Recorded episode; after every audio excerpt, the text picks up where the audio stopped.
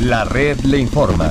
Saludos, buenas tardes Puerto Rico. Hoy es lunes 27 de diciembre del año 2021. Damos inicio al resumen de noticias de mayor credibilidad en el país. Es la red le informa. Somos el noticiero estelar de la red informativa. Soy José Raúl Arriaga. A esta hora de la tarde pasamos revistas sobre lo más importante acontecido como siempre a través de las emisoras que forman parte de la red que son Cumbre, Éxitos 1530, X61, Radio Grito y Red 93. www.redinformativa.net. Señores, las noticias ahora. Las noticias. La red le informa. Y estas son las informaciones más importantes en la red le informa para hoy, lunes 27 de diciembre. Hoy entran en vigor las nuevas restricciones por COVID para negocios. Ahora tendrán que solicitar tarjeta de vacunas o prueba negativa a las personas que visiten los establecimientos. De hecho, el gobernador Pierluisi adelantó que vienen nuevas restricciones. Los detalles en breve. Mientras se confirman 27 nuevos casos de Omicron en Puerto Rico. Y el Departamento de Salud se reitera en que no hay escasez de pruebas de COVID, lo que hay es alta demanda de las mismas. ¿Van o no van en definitiva las máscaras de atillo? En breve les decimos.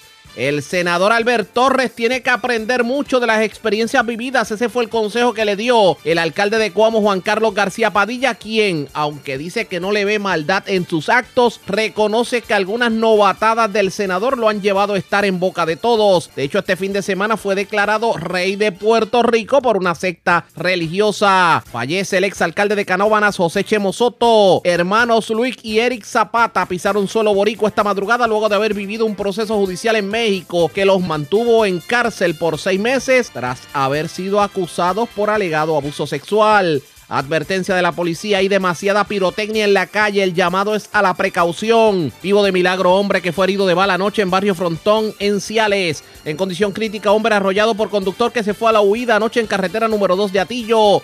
Dos asesinatos se reportaron en San Juan y Atorrey. Encuentran muerto a reo que cumplía sentencia por asesinato de pastor. Se encontraba en las cucharas de Ponce y le llevaron la maleta a una mujer, escuche bien, con 50 mil dólares en ropa en su interior. Esta es la red informativa de Puerto Rico. Bueno, señores, damos inicio a la edición de hoy lunes del noticiero estelar de la red informativa.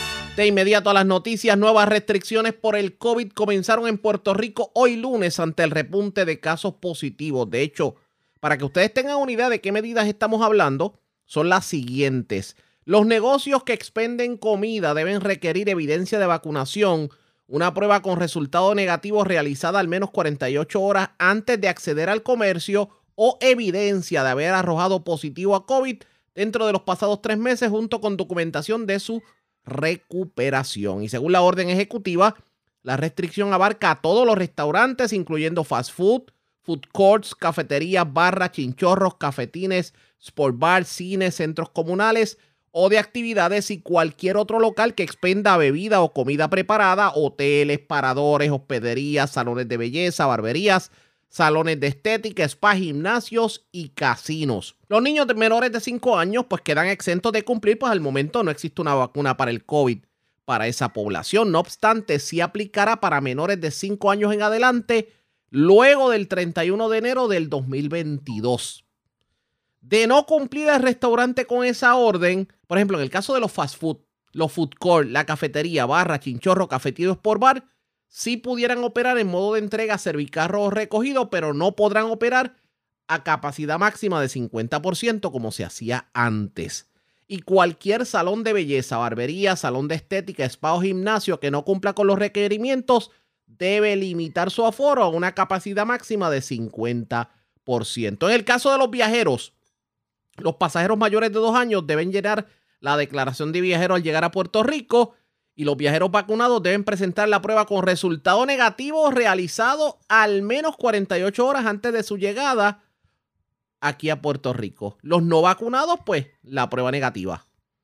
Y los vacunados y no vacunados que no lleguen con la prueba negativa en mano tienen 48 horas desde su llegada para hacerse la prueba y presentarla en el resultado de la declaración de viajero. O sea que no estamos hablando solamente de, la, tarjeta de vacunas. También estamos hablando de la prueba negativa con 48 horas. Pero parecería contradictorio porque el propio Estado ha estado exhortando a la ciudadanía a que lo tomen con calma, que solamente se hagan las pruebas si tienen algún tipo de síntoma, pero ya vemos que la prueba la, necesitan para hacer un sinnúmero de gestiones. Y sobre el particular vamos a escuchar declaraciones que diera el secretario de salud precisamente sobre las pruebas, porque reconoce que hay una alta demanda en pruebas, que no es, no es escasez, es alta demanda y por eso le están diciendo a la gente, gente, hágase la prueba solamente si tiene síntomas, pero es que usted necesita la prueba para entrar a los restaurantes y para entrar y para llegar como viajero, etcétera, etcétera. Escuchemos las declaraciones que diera el secretario de salud sobre el particular. La demanda. Eh, nosotros tenemos, toda la semana nos llega alrededor de 20 mil pruebas. Eh, nosotros mandamos a comprar estas pruebas y hasta la primera semana de enero segunda no nos va a llegar. Me imagino que Walgreens y las demás tiendas pasarán por lo mismo. Hay que recordar que esto es a nivel nacional, esto no es solo en Puerto Rico.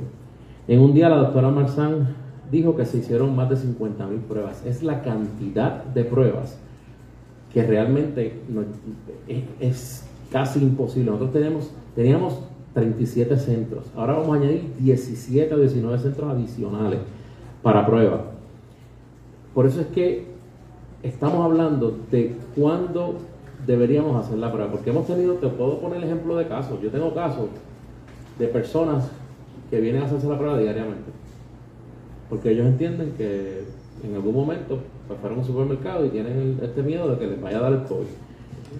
Y estamos diciendo, si usted estuvo expuesto a una persona que tuvo COVID, por definición, de menos de 6 pies, más de 15 minutos, usted se tiene que ir como quiera que sea, no hay forma de que yo le, de que se pueda que eh, al otro día volver a, restaurar a su trabajo. Usted tiene que irse por los próximos siete días si está vacunado.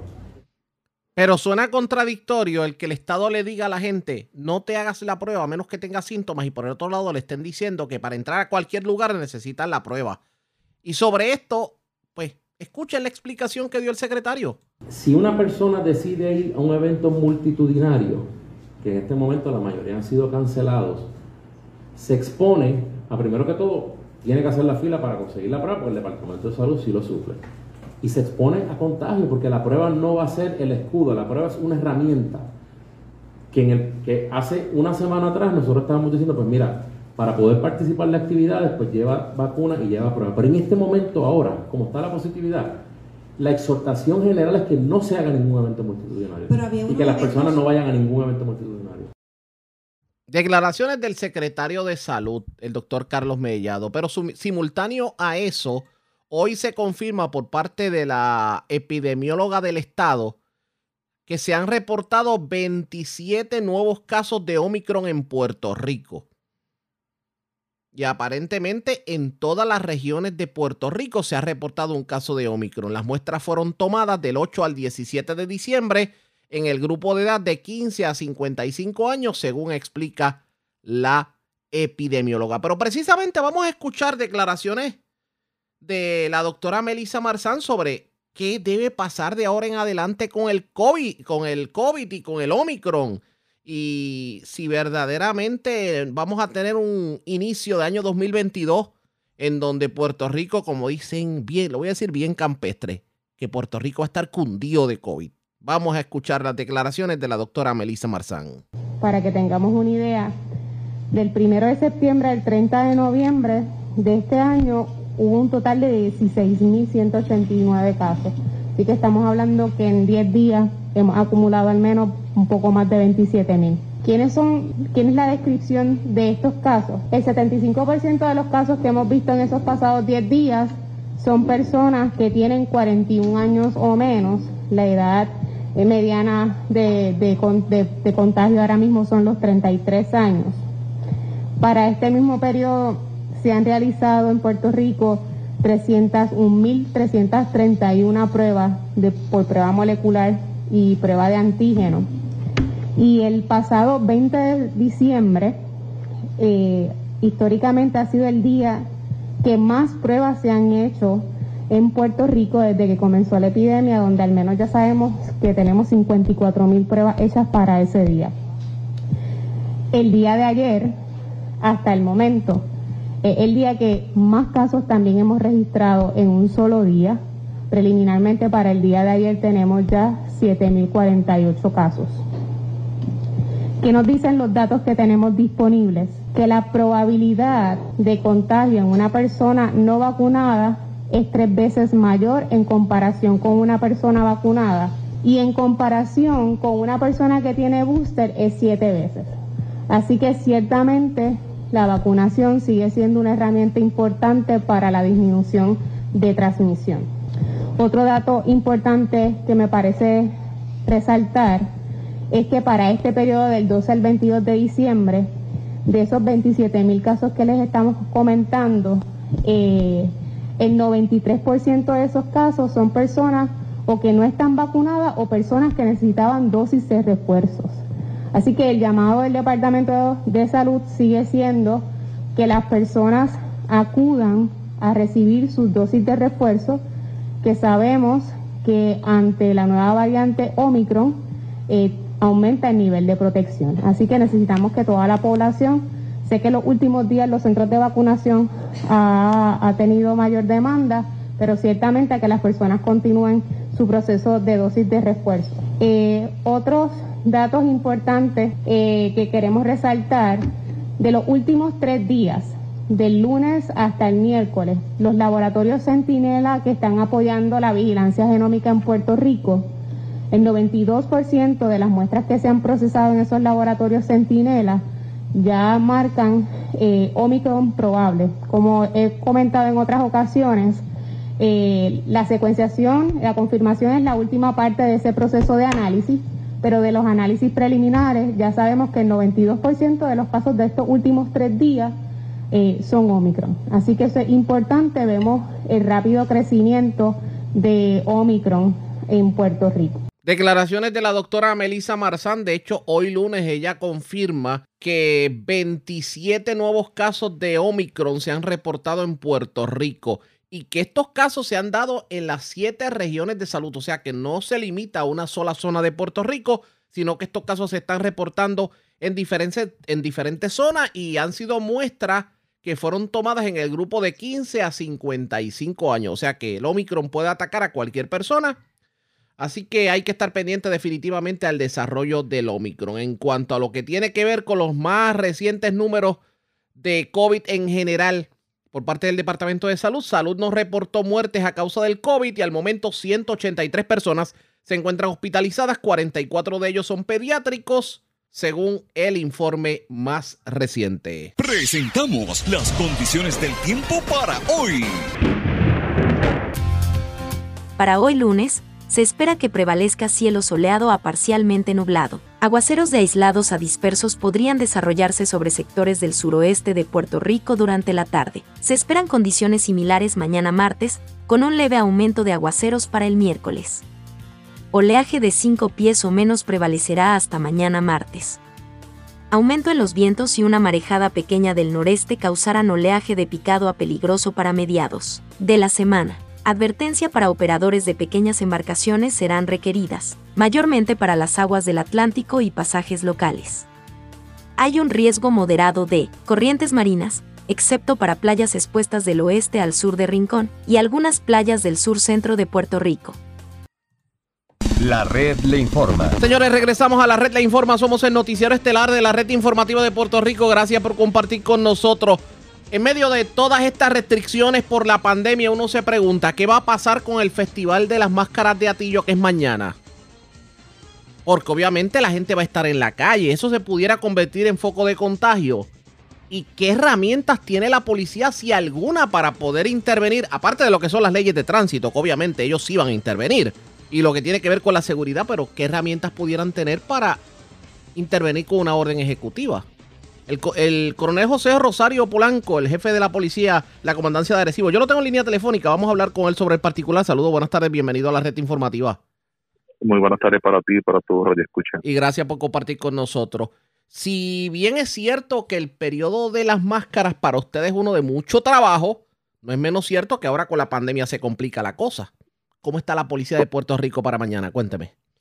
Correcto. Bueno, prácticamente estamos, ahora en este momento estamos culminando una reunión con toda nuestra oficialidad.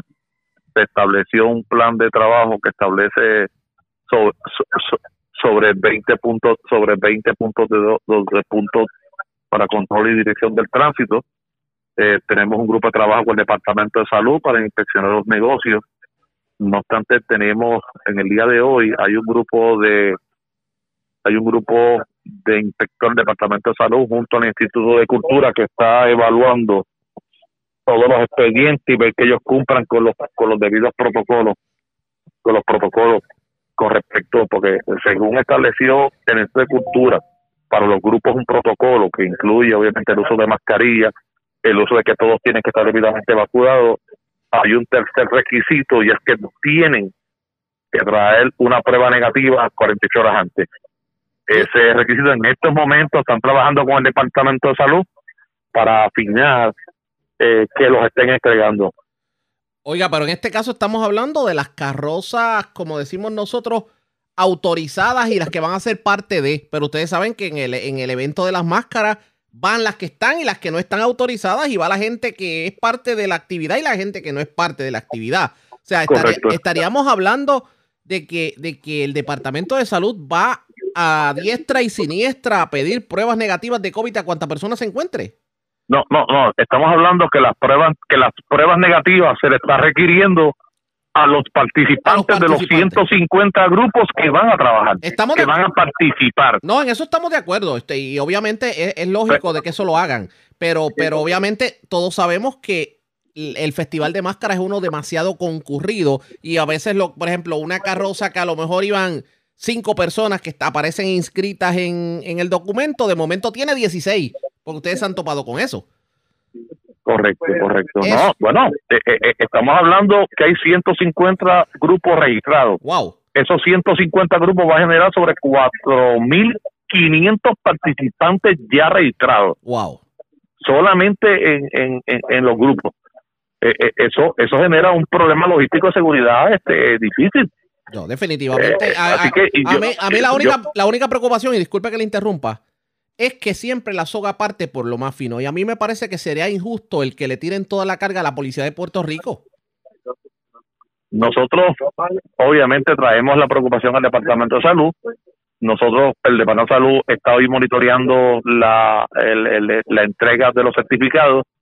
Yo, en mi plano personal, entiendo que ellos no tienen el tiempo ni tienen los recursos ahora mismo para para que todas las todos los grupos entreguen las pruebas. Yo no creo, no creo que, que para hoy, hoy durante la tarde estén las cuatro mil y pico de pruebas negativas de su grupo. ¿Y eso Por consiguiente, es, es una determinación que el Departamento de Salud va, va a tener que evaluar seriamente si va a permitir el, el, que esos grupos corran mañana en el Festival de la Máscara que entonces podríamos estar hablando en la noche de una suspensión de, actividades o por lo menos de participantes. Bueno, eso, como te dije, es una prerrogativa que les corresponde al Departamento de Salud, ¿verdad? Y te lo aplaudo desde mi plano personal. Veo que esa logística va a ser, va a ser difícil para ellos. Nosotros nos estamos preparando para contener y asegurar, ¿verdad? Que lo, que las personas las, los participantes, los visitantes y los que transitan por las vías principales se puedan eh, mover con, con fluidez y con tranquilidad, ya sea los que van a trabajar, ya sea los que vayan a los comercios, pero hacemos siempre el llamado, primero a la que entendemos que el tiempo histórico, no es el momento para, para festejar ese tipo de actividad. Que por favor se queden en sus casas, aseguren a su familia, que va a haber otros años que se pueda que puedan tener la oportunidad de seguir disfrutando de esto. Yo creo que es la mejor, que tengan conciencia social en este aspecto. Eh, coronel, en su en su carácter personal, ¿usted hubiera preferido que, el Festival de Máscaras se hubiera pospuesto como se hizo el año pasado? No, sin, sin, sin, sin temor a equivocarme, sí. Sí, creo que es el momento, en el momento histórico que estamos viviendo, con un alza del COVID, como, como se genera este tipo de actividad porque surge aglomeración, surge participación de grupo, mucha interacción, surge el alcohol durante todo el día. Obviamente, responsablemente para nosotros entendemos era, era lo más idóneo. Respetamos el festival, uno de los festivales más, más, más importantes de Puerto Rico, la participación en uno de la más grandes del Caribe, eh, eh, colorido, algo bonito, pero y hoy, este año se celebran los 50 años de su festival, pero aún así entendemos eh, responsablemente que no era, sobre todo cuando tenemos en nuestra fila una gran cantidad de compañeros que han muerto por contagio de COVID, tenemos compañeros ahora mismo que están en aislamiento por COVID, tenemos compañeros positivos por COVID, o sea, que es una preocupación genuina que tenemos que nuestros compañeros haciendo su mejor interés de cumplir con, con la responsabilidad de ellos como policía se, se puedan contagiar. No, y entonces eso crea un problema de seguridad porque por ahí viene la despedida de año y son eh, épocas en donde ustedes tienen que eh, tirar sus recursos a la calle para mientras otros disfrutan, pues la policía sea los que velen por la salud y seguridad de los y de la ciudadanía y sería injusto que, que de momento se queden ustedes sin personal y no precisamente por un blue flu. Eso es correcto. Y de hecho, no, eh, no quiero pasar por alto, hacer saber que es lamentable que varios individuos irresponsables en el día de ayer en la noche estuvieron eh, eh, violando la ley de tránsito, utilizando sirenas indebidamente y esto generó que le perturbaran la baja a mucha gente mayor. Padres con hijos autistas lo que tuvieron que irse de sus casas por, por, por, el vandalismo de, de, de, estos tipos irresponsables en esas comunidades. Y lo vimos anoche y de hecho anoche estuvimos cerca de la zona y vimos inclusive carrozas cual si fuera el, el evento que muchos llegamos a pensar que las personas están aprovechando el sacar las carrozas a la calle anticipando que pueda venir una suspensión de los eventos, pero anoche, a eso de las 8, 9, 10 de la noche, nosotros vimos en, en la zona de Atillo, entre Atillo Arecibo, Atillo Lares, Atillo Camuy, vimos carrozas que parecía el Festival de las Máscaras. Sí, sí, sí, sí, no, no, y, y como tú bien dijiste, de hecho, hace una semana atrás, recientemente, un individuo sacó una carroza cuando fueron a intervenir con él, se fue a la fuga y nos chocó en dos ocasiones.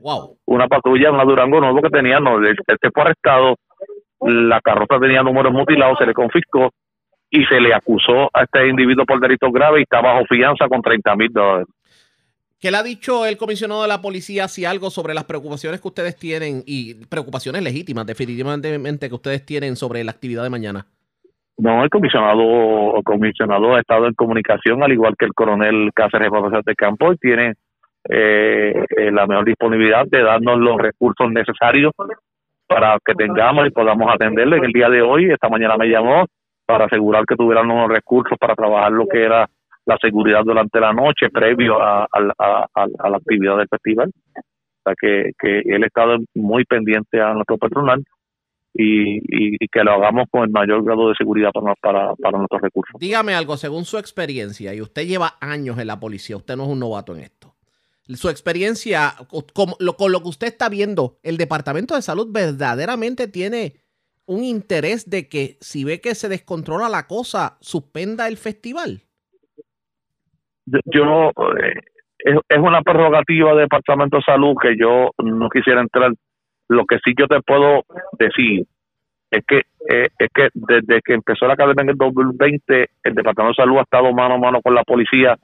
Han sido muchos los casos que hemos intervenido, negocios que hemos cerrado porque no tenían protocolo. Y desde que hemos hablado, ellos ellos han activado el protocolo y mañana vamos a tener cerca de ocho investigadores del Departamento de Salud junto a la policía para inspeccionar los negocios que, están eh, que pudieran estar en De hecho, estadísticamente hablando, la zona policíaca de Arecibo es la zona que más intervenciones ha tenido en negocios que están violando el, COVID y eso lo reconoce inclusive la alta oficialidad de la policía. O sea que ustedes hicieron el trabajo que otras comandancias debieron hacer. No, no, yo tengo que agradecerle, tengo que agradecerle a todos, a todos los hombres y mujeres de nuestra policía que, han hecho su esfuerzo, no han temido, no han temido en hacer cumplir, eh, tú, como tú bien dijiste, es un área de, de, gran extensión territorial. Tenemos nueve, municipios, tenemos una gran extensión, eh, mucha costa, y como se le llama el chinchorreo, se genera mucho en los negocios. Así que, que, tengo que agradecer a los muchachos que han hecho el trabajo y a los compañeros que se han integrado, lo que es OCHA, lo que es salud, lo que es bomberos, lo que es energía eléctrica, y han ayudado. Cierro con esto porque siempre me gusta cerrar entrevista, este tipo de entrevistas con buenas noticias. ¿Cómo está la incidencia criminal en la sola policía de Arecibo en cuanto a delitos tipo 1? Bueno, pues te puedo decir que mi incidencia ha estado controlada, la hemos contenido bien. Eh, a principios de año tuvimos un incremento en los primeros tres meses que de hecho me generó casi 22 asesinatos en los primeros en los primeros meses. Yo, yo, yo tuve un incremento de más 17 asesinatos y estaba más un 7% de tipo 1. Gracias al trabajo de los muchachos, hoy tenemos una reducción de un menos 10 delitos y los asesinatos que estaban más 17, hoy estamos más 4. O sea que lo hemos leído contener y reducir ese incremento que había. Y, tomando en consideración que la mayoría de los asesinatos que se reportaron en la zona policíaca de Arecibo tienen que ver con el trasiego de drogas. Correcto, correcto, correcto. Eh, eh, se ha contenido muy bien y te aseguro que hemos logrado desarticular varias varios individuos y gatilleros de organizaciones criminales, lo que mayormente es Manatí, lo que es en el área del Coto, lo que es el área de Morovi. Pero obviamente estamos trabajando y ese es parte de nuestros planes para este próximo año. Estas organizaciones que ya tenemos identificado y sus ramificaciones, como puede ser una de Manatí, que tiene ramificaciones en Morovi, Cial y Barceloneta, que le vamos a atender, y de igual manera del área de Arecibo, que tiene ramificaciones lo que es en Camoy y Atillo ya las tenemos identificadas, vamos a trabajar contra ellos. Que así sea, Rosario Polanco, si no nos escuchamos antes de, del próximo año, feliz año 2021 y muchas bendiciones para usted y su familia. Gracias, gracias a ustedes y que, bueno, un, llamado un llamado de, conciencia social a todos y, que nos cuidemos, que va a haber tiempo para seguir disfrutando en otras actividades. Que así sea. Gracias, Gracias por compartir con nosotros. El coronel José Rosario Polanco. Oye, está preocupado el coronel porque le, van a pedir prueba negativa a todos los participantes de las carrozas. El Departamento de Salud dará abasto para eso. Vamos a una pausa, regresamos en breve.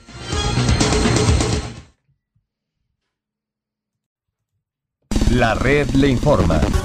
Señores, regresamos a la red Le Informa. Somos el noticiero estelar de la red informativa edición de hoy lunes. Gracias por compartir con nosotros. No sale de una para meterse en la otra el senador popular Albert Torres. Y resulta que en medio de las celebraciones navideñas, el senador Albert Torres fue declarado rey de Puerto Rico en una actividad religiosa que se llevó a cabo en Santa Isabel. Lo cierto es que el senador que como ustedes saben fue investigado por la Comisión de Ética de la Cámara por eh, alegados asuntos con sus empleados, fue declarado rey de la isla por una predicadora en una actividad religiosa. Y según la predicadora, identificada como la hermana Elsa en Puerto Rico, ocurrirán dos terremotos de grandes proporciones.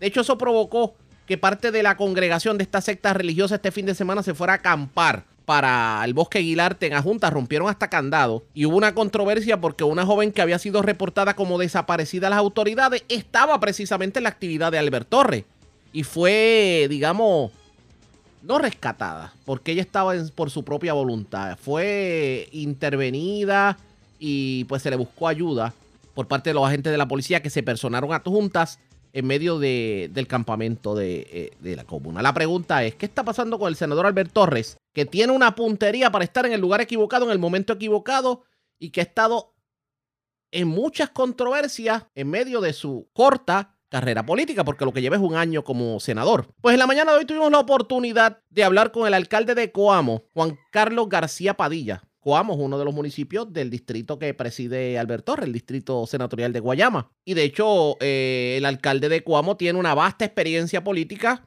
Estamos hablando de nada más y nada menos que del hermano del ex gobernador Alejandro García Padilla. De manera diplomática le dijo que digamos, debe tener mucho cuidado y tal vez aprender mucho de las experiencias vividas y no cometer tanta novatada para evitar que esté en boca de todo. Aunque dice, aunque dice que no le ve maldad al momento en, su, en sus actuaciones, sí reconoce que han habido unas investigaciones en su contra y que tal vez los viejos dentro del Partido Popular Democrático lo tengan que sentar, orientar y tal vez llamar a capítulo. En una entrevista con este servidor en Cumbre, la red informativa en el centro, esto fue lo que dijo el alcalde de Cuamo, Juan Carlos García Padilla. Pero es que. es que, bueno, yo creo, yo creo que ya usted me conoce.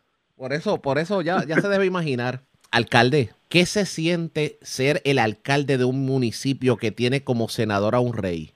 Mira, este, yo, yo, yo, mm, yo no creo que, que eh, el senador eh, haya eh, de alguna manera, pues, pues pretendido que lo, la, controlara lo que la, pastora que llegó de otro país le, indicara, ¿verdad? Yo creo que más participó de una actividad de una eh, iglesia, eh, creo que es Santa Isabel, eh, donde tenían invitada a esta pastora y pues aparentemente él es muy amigo de la pastora de Puerto Rico, la puertorriqueña, y que pues al, al tener invitada a esta señora, pues, pues surgió lo que surgió pues yo no creo que él, él eh, eh, eh, sintiese, ¿verdad? O, estuviese de acuerdo con lo que se plantease fue parte de, pues, cuando uno va a, iglesias, pues a veces piden orar por uno y uno no se niega jamás, uno no niega eso nunca.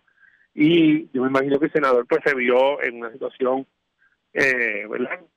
compleja en términos de cómo manejar la situación en el momento este y luego pues pues a través del video pues en, los medios se, se, se pretendió eh, que él vincularlo a él con lo de la eh, señora, lo cual pues yo no, no creo que, pero, sea correcto. Pero aunque tal vez uno pueda entender el que la pastora peruana pues de momento ah, se haya tirado la, la, la misión de decirle rey de Puerto Rico y que el Capitolio se va a caer en canto en medio de un temblor y que él va a reinar.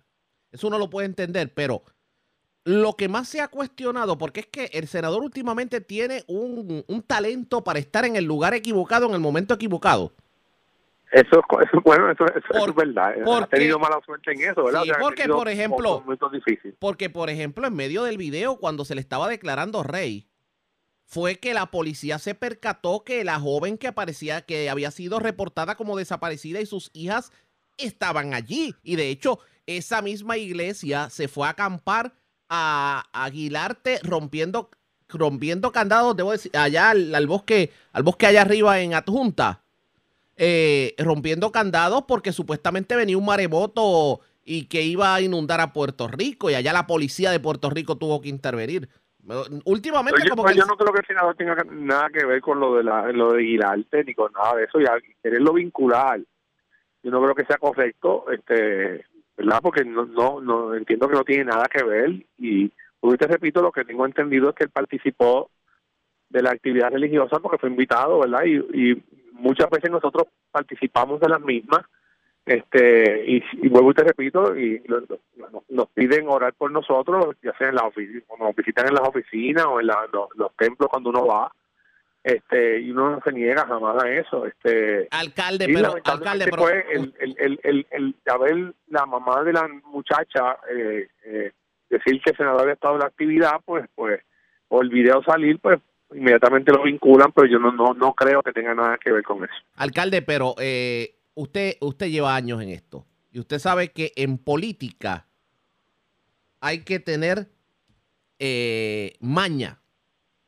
Y usted sabe que aunque usted va a iglesias y obviamente eh, pues permite que se hagan una serie de cosas, su maña política le dice cómo actuar. ¿Usted cree que el senador Albert Torres, que de hecho fue acusado por ex empleados de aparentemente eh, cobrarle dinero para hacer actividades o ser bien bravucón, etcétera, etcétera, está cometiendo demasiadas novatadas políticamente hablando y ya llegó el momento de sentarlo a capítulo aquellos que saben de política dentro del Partido Popular y Democrático y, decirle, mijito, por aquí no es, es por aquí porque la política es mala y te va a pasar esto, esto, esto y esto. Yo, yo creo que tiene que varias experiencias ya en, su en su corta eh, carrera política que tiene que, aprender de ella, ¿verdad? Este, y tú tienes razón, ¿verdad? Primero en los empleados que se escogen este y sobre todo en la manera en que uno los trata, ¿verdad? En términos de que pues a veces hay momentos de mucha dificultad y momentos de, molestia, pero en los tiempos modernos pues es complicadísimo este poder ejercer el, liderato, ¿verdad? Eso es, no ha aprendido en el camino.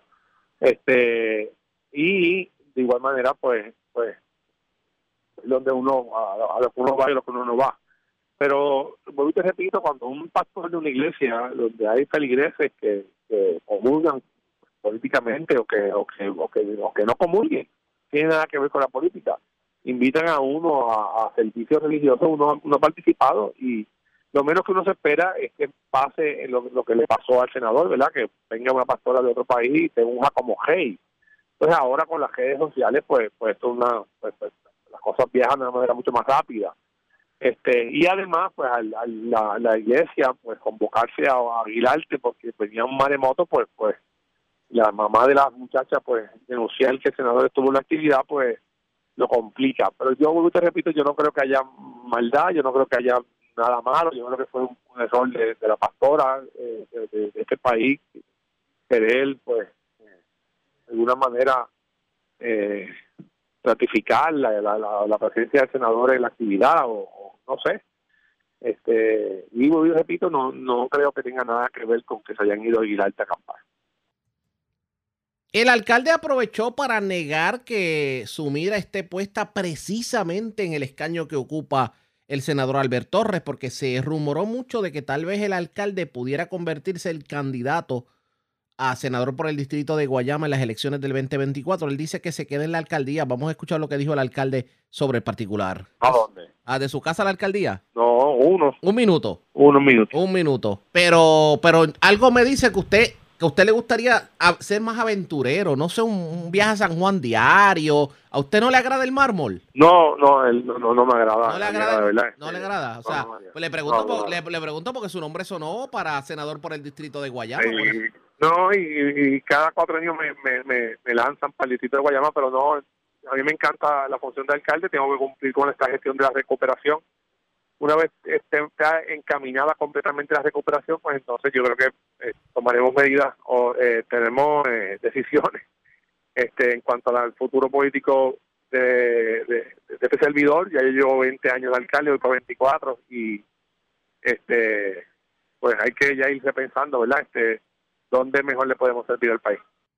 Expresiones del alcalde de Coamo, Juan Carlos García Padilla. Lo cierto es que el alcalde le le recomienda al senador Albert Torres que aprenda de las experiencias vividas, que evite las novatadas y que pida consejo a los, a los que llevan, los que peinan canas dentro del Partido Popular Democrático. Lo cierto es que el senador tiene una puntería últimamente para estar en el momento equivocado en el lugar equivocado. Así que vamos a ver qué ocurre en este sentido. La red le informa. Vamos a una pausa y cuando regresemos las noticias del ámbito policíaco en donde obviamente vamos a hablar sobre este caso en la Junta de la joven que apareció en el video de Albert Torres, que fue encontrada en, el bosque Aguilarte. También tenemos que hablar sobre otros incidentes ocurridos eh, en cuanto a, policía se refiere. Estamos hablando de una persona muerta en un Macao, un infante que llegó con fractura craneal al hospital de Fajardo. Estamos hablando de que se reportó un accidente específicamente un peatón arrollado en la carretera número 2 en Atillo. La persona se fue a la fuga. Se reporta un asesinato en San Juan. Una persona está viva de milagro por haber, luego de haber sido herida de bala en un, hecho ocurrido en el barrio Frontor, sector Yunes, en. También otra persona fue asesinada en, en la zona de Atorrey. Vamos a una pausa. Regresamos con más en esta edición de hoy lunes del Noticiero Estelar de la Red Informativa. La red le informa. Señores, regresamos a la red le informa. Somos el noticiero estelar de la red informativa, edición de hoy lunes. Gracias por compartir con nosotros. Vamos a noticias del ámbito policiaco. Comenzamos en la zona norte de Puerto Rico porque en condición grave se encuentra un peatón que fue arrollado en la carretera número 2 de Atillo por un conductor que se fue a la huida. También vivo de milagro se encuentra un hombre que fue herido de bala en un hecho ocurrido en el barrio Frontón, sector Yunes, allá en Ciales. Y la información la tiene Wanda Vázquez, directora de la oficina de prensa de la Policía en Arecibo. Saludos, buenas tardes. Sí, gracias, muy buenas tardes. Pues la información que tenemos hasta el momento, donde eh, anoche, a eso de las 11 y 10 de la noche, ocurrió un accidente. Esto fue en la carretera número 2, a la altura del kilómetro 81.1 del pueblo de Atillo. La información es que del señor Francisco Reverón Reverón, de 33 años de edad, residente del pueblo de Quebradilla, este se disponía a cruzar la vía de rodaje cuando un vehículo, el cual no se detuvo y se desconoce al momento la descripción del mismo, eh, arrolló a este peatón. El peatón eh, Reverón Reverón este, fue transportado al Hospital Metropolitano Doctor Susoni en Arecibo en condición de gravedad.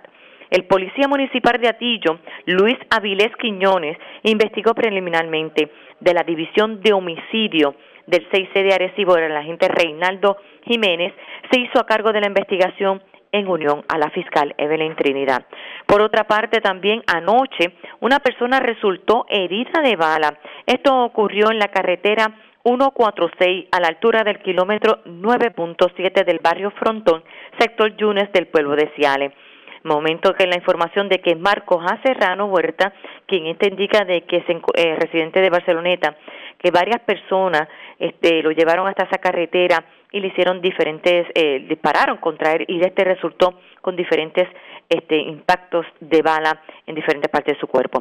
El agente Omar Olameda del distrito de Cial investigó preliminarmente los hechos y el agente Jiménez de homicidio se hizo a cargo de la investigación.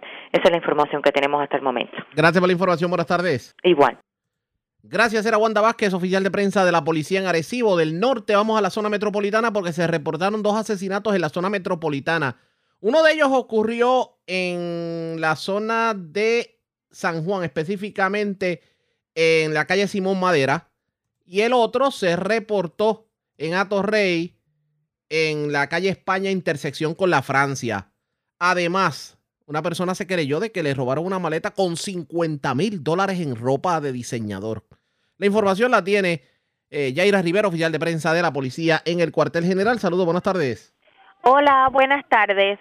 Agentes adscritos al precinto de Monteatillo investigaron una muerte violenta reportada a las 10 y 21 de la noche de ayer domingo en hechos ocurridos en las inmediaciones de una residencia en la calle Simón Madera.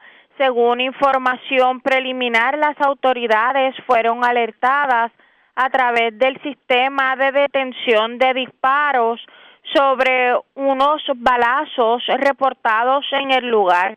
Una vez allí encontraron en el pavimento el cuerpo de un hombre que no ha sido identificado y que presentaba múltiples heridas de bala. El occiso fue descrito como de tez trigueña, ojos marrones, pelo negro y unas 160 libras de peso aproximado. Al momento de los hechos vestía pantalón corto negro y estaba sin camisa. El agente Pedro González, adscrito a la División de Homicidios, del Cuerpo de Investigaciones Criminales de San Juan en unión al fiscal Ángel García se hicieron cargo de la pesquisa. Otro asesinato se reportó minutos más tarde, a las 10 y 58 de la noche, cerca del residencial Quintana, específicamente en la calle España, intersección con la calle Francia en Atorrey. Según se informó, y en circunstancias que se encuentran bajo investigación, las autoridades fueron alertadas a través del sistema Shot Spotter sobre unos disparos en el lugar. Una vez allí encontraron el cuerpo de un hombre en el interior de un auto y este tenía múltiples heridas de bala. Al momento el occiso no ha sido identificado y agentes adscritos a la División de Homicidios del CIC de San Juan en unión al fiscal de turno se hicieron cargo de la investigación. Por otro lado, una apropiación ilegal se reportó a las ocho y cinco de la noche de ayer en la calle Muelle en Santurce. Alegó Shirley Maya, que alguien se apropió de una maleta la cual contenía en su interior varias piezas de ropa valoradas en 50 mil dólares. Agentes adscritos a la División de Propiedad del Cuerpo de Investigaciones Criminales de San Juan se hicieron cargo de la investigación. Gracias por la información. Buenas tardes. Buenas tardes. Gracias, era Yaira Rivera, oficial de prensa de la policía en el cuartel general de la zona metropolitana. Vamos al noreste de Puerto Rico porque las autoridades investigan las causas que, o sea, ¿qué provocó el que un menor, pues, llegara a un centro asistencial en Fajardo con fractura craneal? Además, una persona murió en un accidente de tránsito ocurrido este fin de semana en Río Grande. La información la tiene Daniel Fuentes, oficial de prensa de la policía en Fajardo. Saludos, buenas tardes. Saludos, buenas tardes. Un accidente de auto de carácter fatal fue reportado a las 4 y 22 de la tarde de sábado. Esto fue en el kilómetro 11.6, carretera 956 del barrio Guzmán Arriba, sector de Rayo en Río Grande. Surge de la investigación que mientras Luis Santiago Sánchez, de 68 años de edad, residente en Río Grande, conducía el vehículo Ford Mustang del año 2013, color azul, por la mencionada carretera, este lo hacía a una velocidad que no le permitió ejercer el control y dominio del volante, por lo que impactó un poste de tendido eléctrico. Hasta seguido, pues el auto se volcó en el lugar. Eh, del impacto, pues Santiago Sánchez salió expulsado y falleció en escena. El pasajero del vehículo, identificado como Luis Esquilín Quiñones, de 57 años de edad, resultó con varias laceraciones y hematomas en diferentes partes del cuerpo, por lo que fue transportado al hospital UPR de Carolina en condición estable el agente David Cardona, aquí toda la división de homicidio del 6 Área Fajardo, en unión al fiscal Manuel Martínez, se encargaron de la correspondiente investigación. También tenemos que agentes adscritos a la División de Delitos Sexuales y Maltrato a Menor del 6C Área Fajardo investigan un caso de un infante de 11, años, de 11 meses eh, con fractura craneal, hecho ocurrido el pasado sábado a las 11 y 45 de la noche. Esto fue en la Variada Obrera, calle Jorge Burt, número 306 en Fajardo. Según informó el personal de, de emergencia eh, de, la sala de emergencia del Hospital Caribbean Medical Center eh, sobre un caso de un infante de 11 meses. El mismo presentaba 11 eh, fracturas craneales en, y hemorragia, hematoma en el ojo, derecho y área de la espalda. El menor pues, fue llevado a la institución hospitalaria por sus padres. El mismo fue trasladado al Centro Médico de Río Piedra en condición crítica. Este caso pues, fue referido a la agente Vidal Iscarión, Quito al Cuerpo de Investigaciones Criminales Área Fajardo, quien continúa con la investigación. Esto es todo lo que tenemos hasta el momento. Buenas tardes. Y buenas tardes para usted también. Gracias, era Daniel Fuentes, oficial de prensa de la policía en Fajardo, de la zona noreste. Vamos al sur de Puerto Rico, porque un, un reo fue encontrado muerto en la institución Ponce Máxima, allá en las cucharas de Ponce. De hecho, este joven había sido ingresado a la cárcel en el 2009 y cumplía una sentencia de 102 años por asesinato. Recordarán el caso del, del pastor que fue asesinado en la zona este de Puerto Rico. Pues él fue el joven al que pues, se le acusó de este asesinato y pues eh, cumplía una sentencia de 102 años de cárcel. Luz Morel, oficial de prensa de la policía en Ponce con detalles. Saludos, buenas tardes. Sí, muy buenas tardes a todos. En fecha de ayer, el domingo 26 de diciembre, fue reportado a eso de las nueve y tres de la mañana, una persona muerta, esto en la institución Ponce Máxima Seguridad en el complejo correccional Sargento Pedro Rodríguez Mateos en Ponce. Según se nos informó que mientras el oficial de custodia Martín Martínez realizaba la ronda preventiva por el cuadrante C5, eh, fue encontrado sobre el suelo de la celda 5-016 al confinado Yomar Otero Rivera de 35 años y quien era natural de Humacao. A dicha institución se personó la doctora Marian Maje, la cual certificó ausencia de signos vitales. Se nos informó además que Yomar Otero ingresó en la institución en el año 2009 y quien cumplía una sentencia de 102 años por los casos, un caso de asesinato y ley de armas. El agente Ángel López de la División de Homicidio en unión a la fiscal Meilín Ramos, estos se hicieron cargo de la investigación. Esto en unión a la gente Eliezer Almodóvar de Servicios Técnicos. Eso es lo que tenemos hasta el momento. Gracias por la información. Buenas tardes. Buenas tardes a todos. Era Luz Morel, oficial de prensa de la policía en la zona sur. Más noticias del ámbito policial con nuestra segunda hora de programación. Por esta hora de la tarde hacemos lo siguiente. La red le informa. Vamos a una pausa. Identificamos nuestra cadena de emisoras en todo Puerto Rico. Regresamos con más en esta edición de hoy, lunes, del noticiero estelar de la red informativa. La red le informa. Señores, iniciamos nuestra segunda hora de programación. El resumen de noticias de mayor credibilidad en el país es La red le informa. Somos el noticiero estelar de la red informativa edición de hoy, lunes 27 de diciembre. Vamos a continuar pasando revistas sobre lo más importante acontecido y lo hacemos a través de las emisoras que forman parte de la red, que son Cumbre, Éxitos 1530, X61, Radio Grito y Red 93, www.redinformativa.net. Señores, las noticias ahora. Las noticias. La red le informa. Y estas son las informaciones más importantes en la red le informa para hoy, lunes 27 de diciembre. Hoy entran en vigor las nuevas restricciones por COVID para negocios. Ahora tendrán que solicitar tarjeta de vacunas o prueba negativa a las personas que visiten los establecimientos. De hecho, el gobernador Pierluisi adelantó que vienen nuevas restricciones. Los detalles en breve. Mientras se confirman 27 nuevos casos de Omicron en Puerto Rico. Y el Departamento de Salud se reitera en que no hay escasez de pruebas de COVID, lo que hay es alta demanda de las mismas. ¿Van o no van en definitiva las máscaras de atillo? En breve les decimos.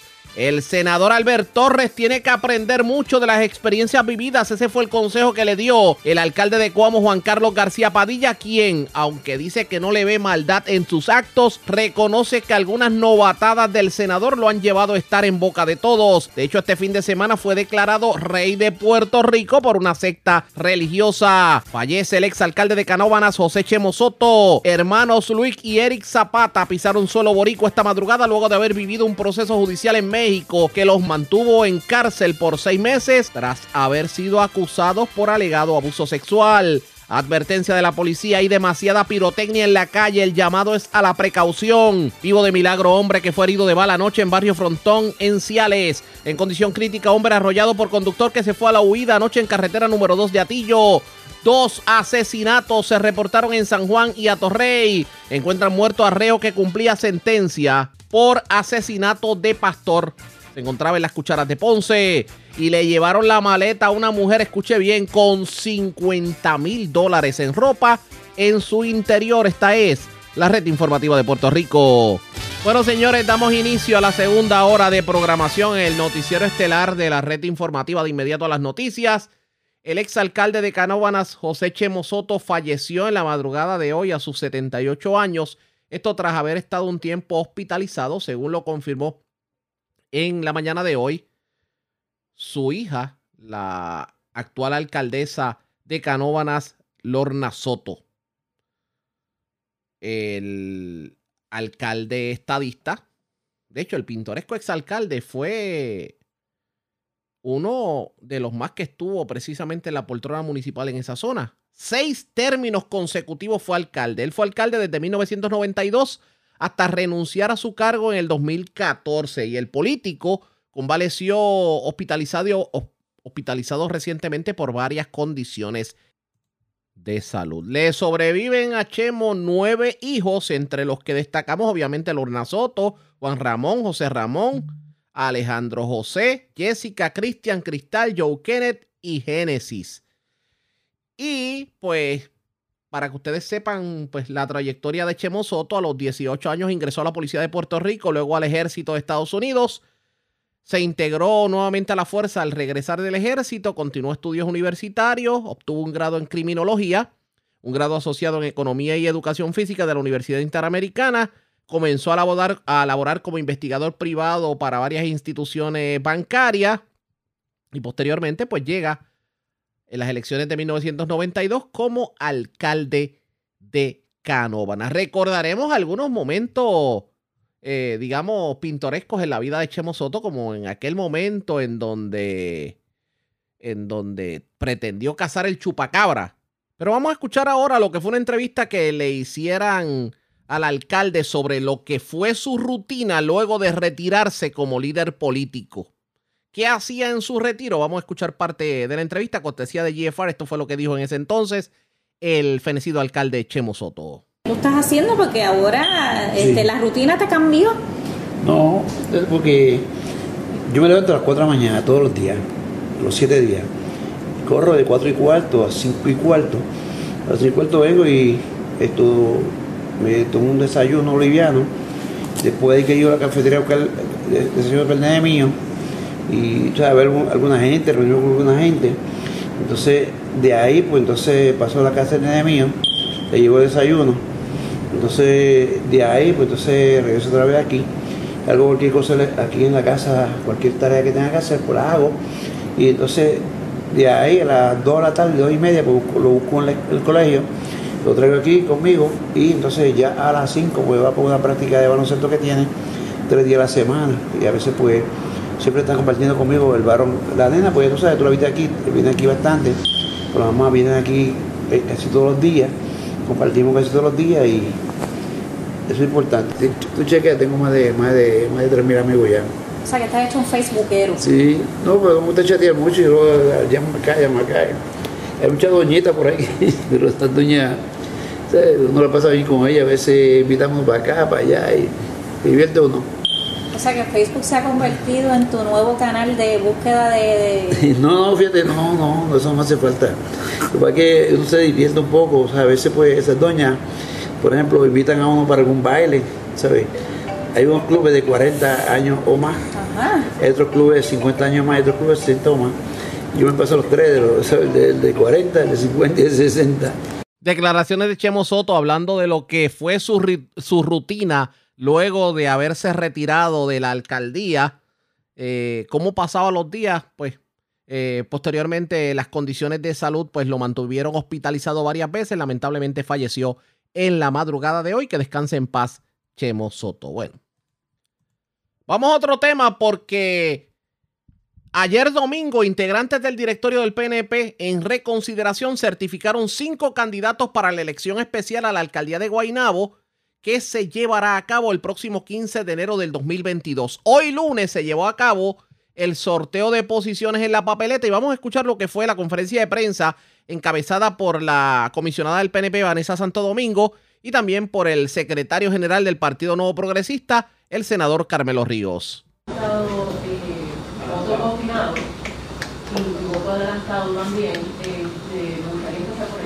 Bueno, eh, como habíamos explicado en la conferencia de prensa que hemos realizado hace dos semanas, debido a los términos cortos que tenemos para celebrar esta elección, es imposible poder llevar a cabo el voto adelantado. Eh, sabemos los problemas que estamos teniendo con el servicio postal. Eh, incluso todavía estamos recibiendo papeletas de la, de la, elección de la delegación congresional. Y en una elección tan pequeña como esta, no nos podemos correr el riesgo de que tengamos 500, 600, 700 papeletas en la calle y nosotros queremos asegurarnos de que el voto que se emita pueda ser escrutado inmediatamente. No queremos corrernos riesgo de que si hay una elección cerrada eh, tengamos problemas con certificar un candidato porque no tenemos todos los votos acá en la Comisión Estatal de Elecciones. En cuanto al voto confinado, se va a llevar a cabo el viernes 14 de enero. Ah, vamos a comenzar a las 8 de la mañana. El personal de la comisión eh, coordinado a través de la JAVA, son los que van a administrar este proceso como si fuera un voto domicilio. Eh, como, como había expresado, no vamos a estar instalando colegios de votación para que sea más seguro y accesible tanto a los confinados y asegurar también a nuestro, a nuestro personal. una idea de cuántos, sí. lo que quiero saber es cuántos lo han solicitado y cómo se verifica que en efecto sean personas que hayan estado viviendo en Guaynabo. Lo primero que, ocurrió hace ya varias semanas es que el Departamento de Corrección y la institución federal nos proveyeron los nombres eh, y las direcciones de aquellos electores que podrían estar votando en esta elección. Eh, se identificaron alrededor de unos 58 electores. Ahí inmediatamente se les envió la solicitud de voto adelantado. 38 de ellos eh, completaron el formulario y fueron debidamente analizados y escrutados eh, en nuestro registro electoral para verificar que efectivamente fueran electores hábiles del, municipio de Guaynabo. Así que son 38 electores que ya fueron entrados en el sistema y que van a recibir su voto eh, el 14 de enero. Vamos, eh, No, no, ok. No Quería el, tenía un número de sé que mencionó que se iban a estar habilitando los votación de las elecciones generales, ¿cuántos centros de votación estarían habilitados? Bueno, la determinación final la vamos a hacer en la reunión que vamos a sostener con los candidatos. Eh, hay unos elementos que tenemos que tomar en consideración, pero entendemos que van a ser 26 centros de votación, no van a ser menos de 22 centros de votación. Eh, repito que para mí es bien importante, eh, mientras más centros de votación tengamos, más accesible va a ser el voto para nuestros electores. Y eso es algo que a nivel de la presidencia del partido y de la Secretaría eh, han sido bien enfáticos que debemos de tener los más centros de votación posibles. ¿Cuántos electores se anticipa que participen en el proceso? Ordinariamente eh, se anticiparía la participación de 15.000 electores que es la cantidad aproximada que votaron en la elección especial del 2017 y de igual manera es una cantidad aproximada de los que votaron en la primaria 2020. No obstante, sabemos que estamos viviendo unos momentos atípicos eh, en que pues, ha habido un repunte en, el contagio de COVID eh, y hay electores que también se van a encontrar de vacaciones porque estamos bien cerca de una fecha festiva. Es la primera vez que tenemos una elección eh, que se está planificando en el mismo medio de la Navidad, así que eh, es algo que nosotros todavía estamos ajustando números y pues ese día es el que se va a saber efectivamente cuántos electores van a estar participando. Okay, no, una pregunta En el caso de Samuel Almodóvar, que sabemos que tiene un término de cinco días para acudir a los tribunales, eh, dada la determinación ayer del director de la representación de su calificación, ¿cómo se atendería este asunto, verdad, si llegara a haber alguna determinación al respecto? Bueno, nosotros eh, hacemos un análisis y definitivamente eh, a base de la jurisprudencia y de tan reciente como un caso que tuvimos hace dos semanas con relación a la candidatura de Cataño, el tribunal no va a intervenir en la calificación de un candidato, máxime cuando en la notificación está bien definido en las razones por las cuales se está descalificando. Así que nosotros tenemos que seguir eh, organizando esta elección porque va a ser el 15 de enero y nosotros tenemos que comenzar con la impresión de la papeleta porque el, nosotros retrasar ese proceso podría tener un impacto en la preparación final del evento. ¿Alguna otra pregunta, compañero? Estamos. Espera. ¿Cómo, ¿Cómo van a garantizar que en esos centros de votación haya la- el, el distanciamiento necesario? Porque a lo mejor pues, puede ser en esos centros de votación, pero más gente se concentra en uno por las razones que sean de, de localización, de que queda más cerca de sus casas, etcétera. ¿Cómo hacen para que queden distribuidos y no haya No, y, y excelente pregunta. Eh, la realidad es que no somos ajenos a estos procesos en medio de una pandemia. Eh, para bien o para mal, la realidad es que tuvimos una primaria en la cual estábamos en una situación más complicada que la que tenemos ahora, porque era por lo menos el 80% de nuestra población está vacunada. Ni para la primaria ni para la elección general teníamos esa, esa ventaja para combatir esta pandemia. No obstante, nosotros vamos a estar implementando todos los protocolos que se establecieron ya para el 2020, o sea, es replicar lo mismo que, que hicimos en aquel momento. Y más que nada pues nuestro equipo electoral está debidamente adiestrado, tal es así que estamos trayendo los funcionarios van a ser de otras regiones, así se había trabajado en elecciones previas, así que nosotros por ejemplo vamos a traer personal de la región de Caguas, de San Juan, de Arecibo, quienes son los que van a estar atendiendo estos colegios. Eh, estamos hablando que van a estar participando directamente los directores regionales electorales, sus comisionados, eh, los coordinadores de unidad son los que van a estar corriendo estos colegios. Son personas que tienen una experiencia que definitivamente no, no, no tendría un, un funcionario que estamos reclutando a última hora. Son gente que han corrido procesos electorales en muchos patrenios. Expresiones de Vanessa Santo Domingo, la comisionada electoral del PNP, acompañada del secretario general del Partido Nuevo Progresista, eh, Carmelo Ríos. Así las cosas, el próximo 15 de enero se llevará a cabo la votación para ver quién eh, ocupará la silla que dejó vacante el otrora alcalde Ángel Pérez. ¿Qué ocurrirá en esta elección? Pendientes a la red informativa. Presentamos las condiciones del tiempo para hoy. Para hoy lunes, se espera que prevalezca cielo soleado a parcialmente nublado. Aguaceros de aislados a dispersos podrían desarrollarse sobre sectores del suroeste de Puerto Rico durante la tarde. Se esperan condiciones similares mañana martes, con un leve aumento de aguaceros para el miércoles. Oleaje de 5 pies o menos prevalecerá hasta mañana martes.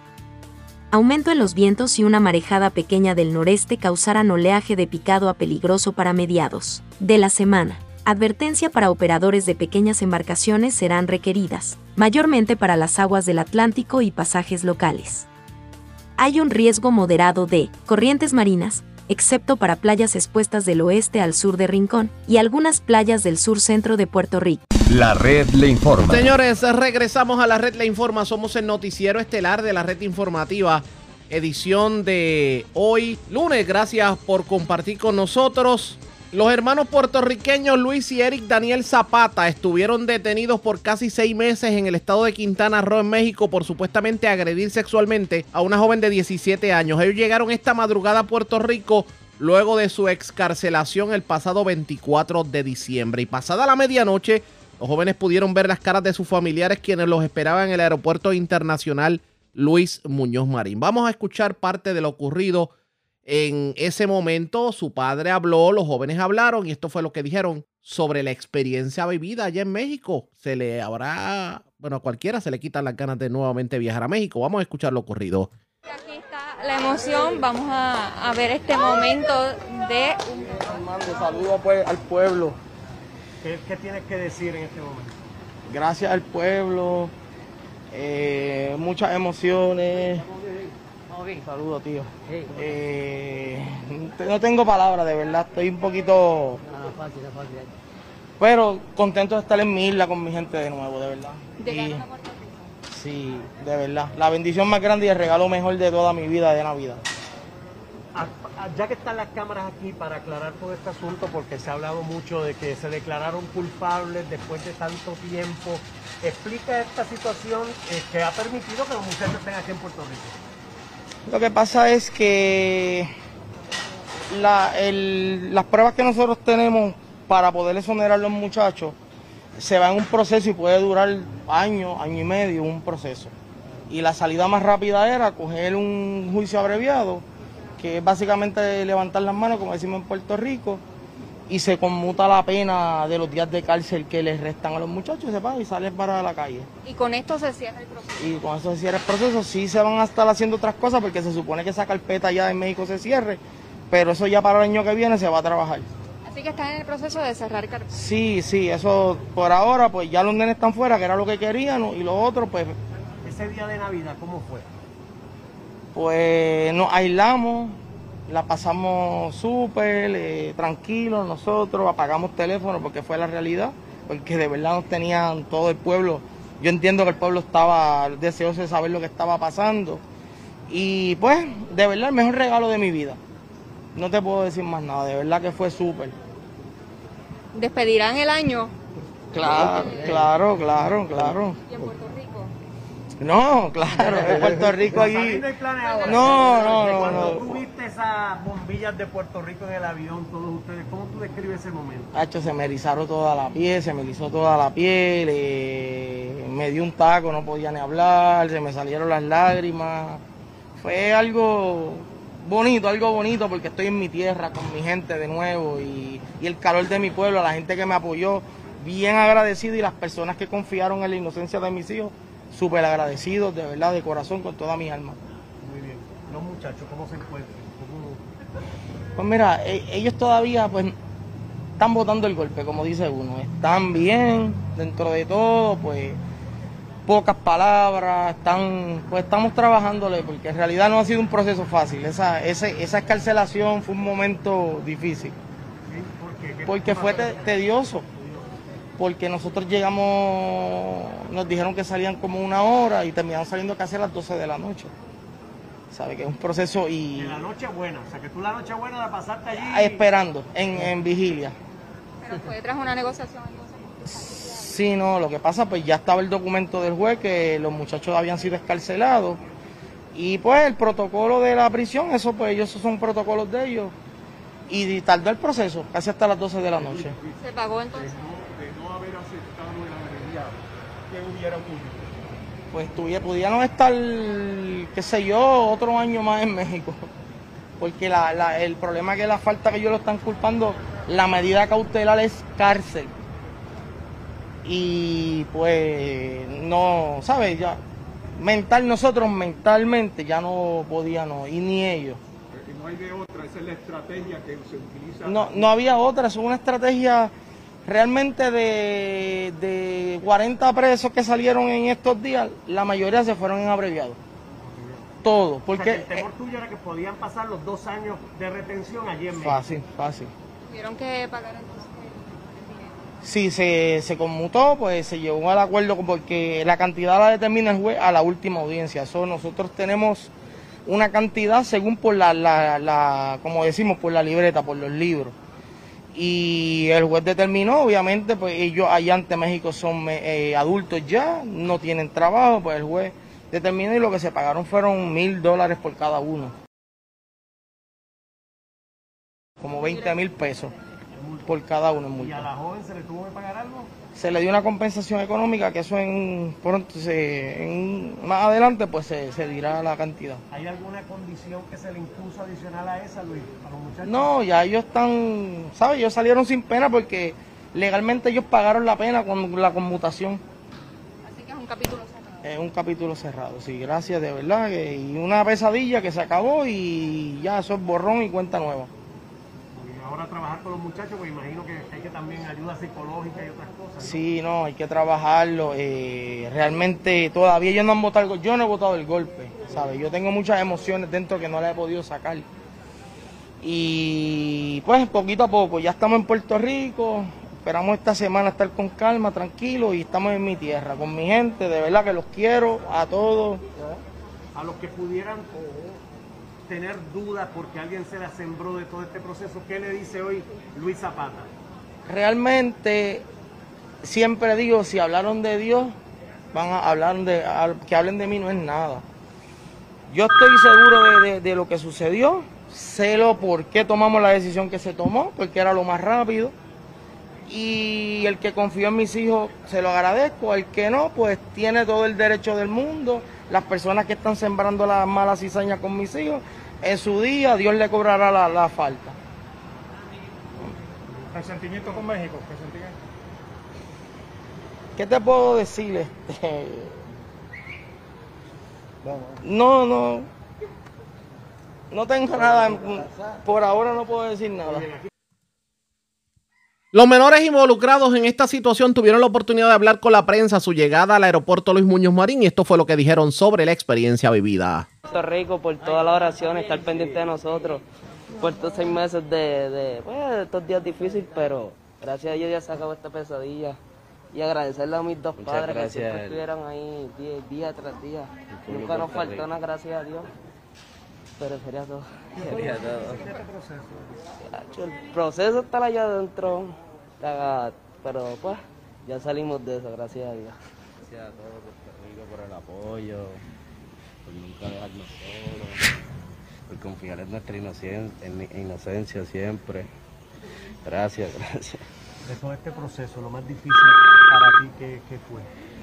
Bueno, estar allá adentro, ver a mis padres como, como sufrían, porque sufrían también.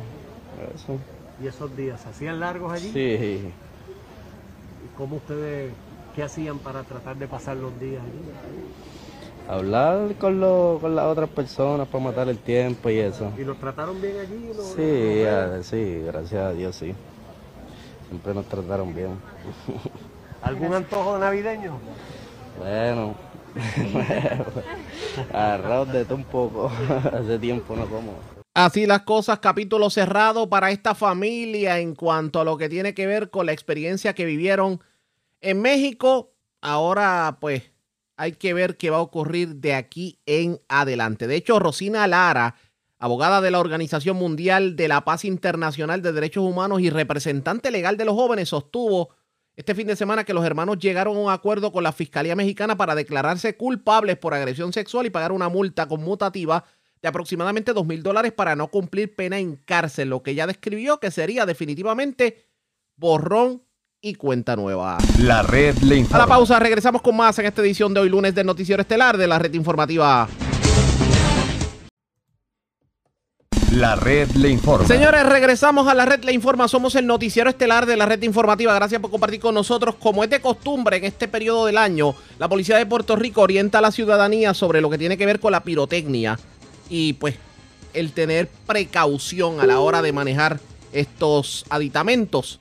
Hoy, Julito García de Cumbre, de la red informativa en el centro, tuvo la oportunidad de entrevistar al agente Felipe López Antonetti de la División de Explosivos de la Policía en Caguas, acompañado del comandante Rubén González y el capitán Luis Colón de la comandancia de Aibonito. Hablaron de pirotecnia, pero no solamente de pirotecnia, hablamos de las medidas de seguridad que tomará la policía para este periodo festivo, sobre todo despedida de año en el centro de la isla. En entrevista con Julito García, esto fue lo que dijeron los oficiales de la policía. Eh, y tenemos unas fechas, ¿verdad?, en las que tenemos permitido por la ley los que son legales, que es de el primero de junio al 31 de julio. Y la próxima fecha, pues sería entonces del 15 de noviembre al 10 de enero. Eh, estas fechas son las que son legales o permitidas por la ley para la utilización de la pirotecnia que es legal, que son de base terrestres. Porque las que tenemos aquí en display, pues son explosivos o aéreas, lo que las convierte en ilegales. Ok. Eh, este, este tipo de pirotecnia, ¿cómo llega a Puerto Rico? Porque si es ilegal, ¿cómo, cómo llega al país? Es muy buena pregunta. Este, casi siempre eh, es a través de los, de los muelles. Eh, lamentablemente, pues el sistema de, de inspección de los furgones, pues es selectivo.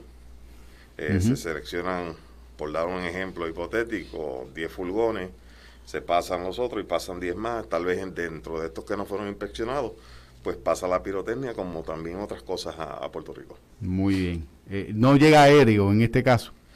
Eh, no tengo información de que llegue por de forma aérea, este, porque los aviones, pues, obviamente son inspeccionados y es una forma bastante difícil de poder introducir este tipo de mercancía a Puerto Rico.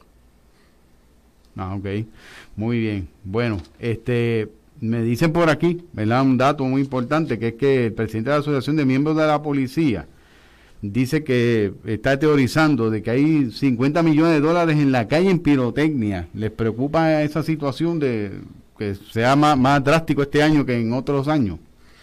La situación de la pirotecnia en Puerto Rico, año tras año, por más campañas que se dan eh, durante los años, ¿verdad? La policía siempre ha, enfatizado en, en, lo peligroso que es el, la utilización de la pirotecnia. Eh, lamentablemente, pues, a pesar de toda la información que se provee, las personas siguen, ¿verdad?, este, introduciendo la, la pirotecnia ilegal a Puerto Rico y las personas, pues, siguen, ¿verdad?, comprándola, uh -huh. eh, promoviendo este tipo de de delito porque es un delito. Claro. Eh, nosotros, pues en la Oficina de Explosivos y Seguridad Pública, enfatizamos en el hecho de que no se utilice ningún tipo de pirotecnia, sea legal o ilegal, no se utilice. ¿Por qué? Porque pueden ser peligrosas.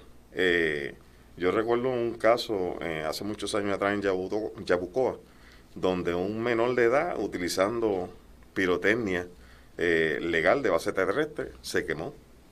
Uh -huh. Se quemó. este ¿Y por qué? Porque lo que vemos aquí es algo que no tiene un control de calidad, uh -huh. no tiene inspectores que verifiquen que todo eh, tiene los estándares establecidos.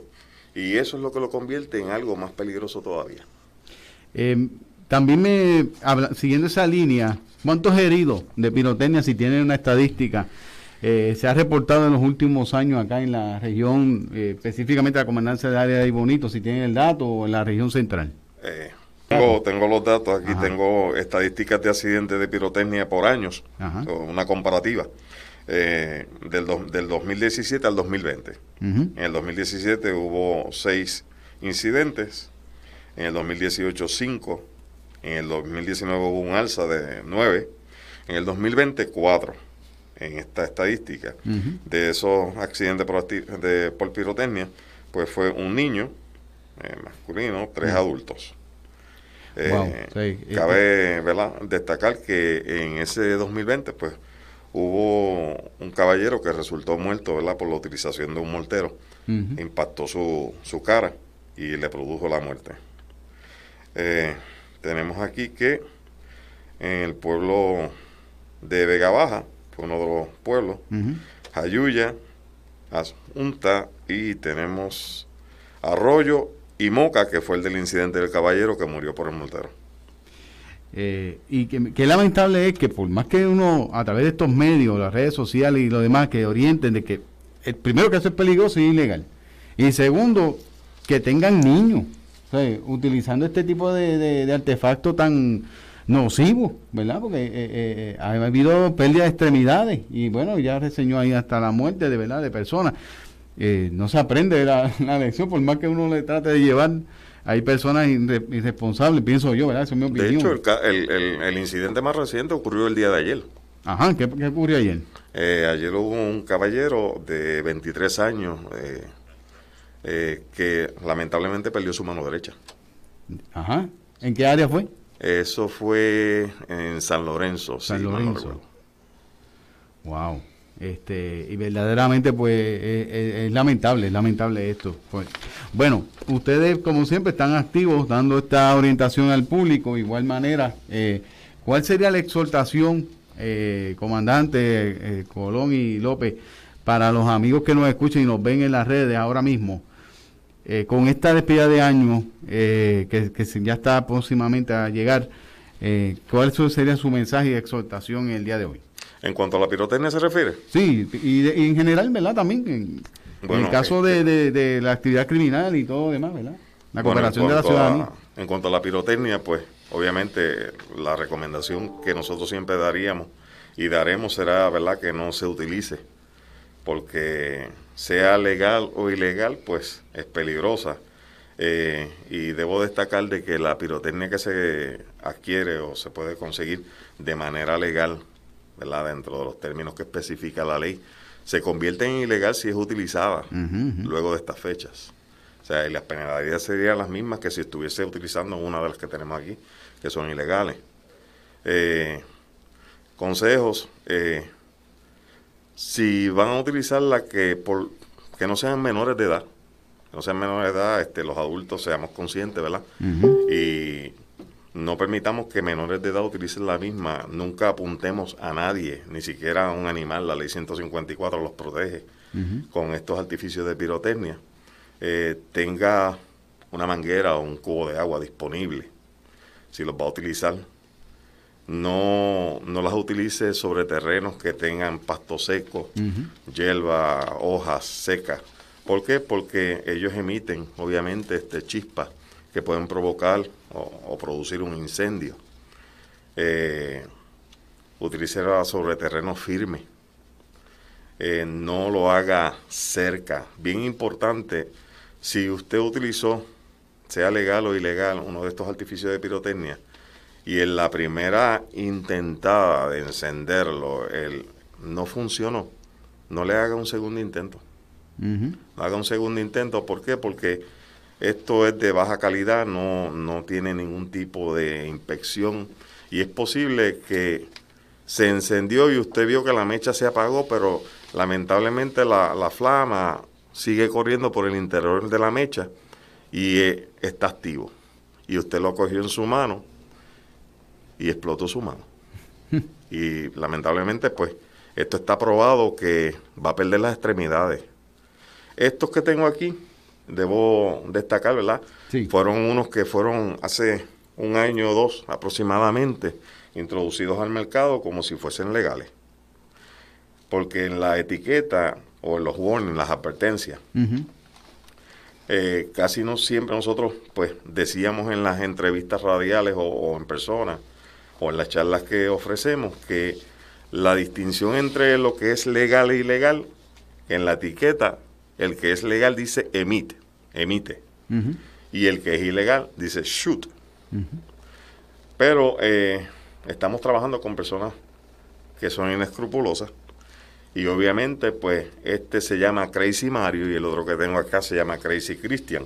Fueron introducidos al mercado con la etiqueta o los warnings o advertencias diciendo que son emite. Pero esto no es de base terrestre, esto es, explosivo.